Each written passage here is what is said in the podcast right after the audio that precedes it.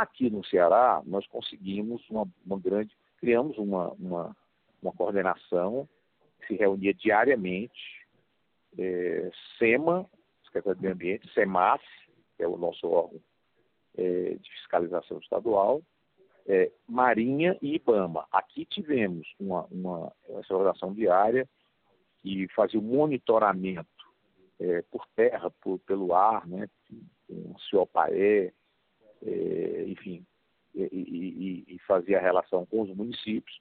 Uma vez por semana a gente reunia é, dezenas de entidades, as prefeituras, para, para o apoiamento, para a solidariedade e apoio concreto em relação à limpeza das manchas de óleo. Né?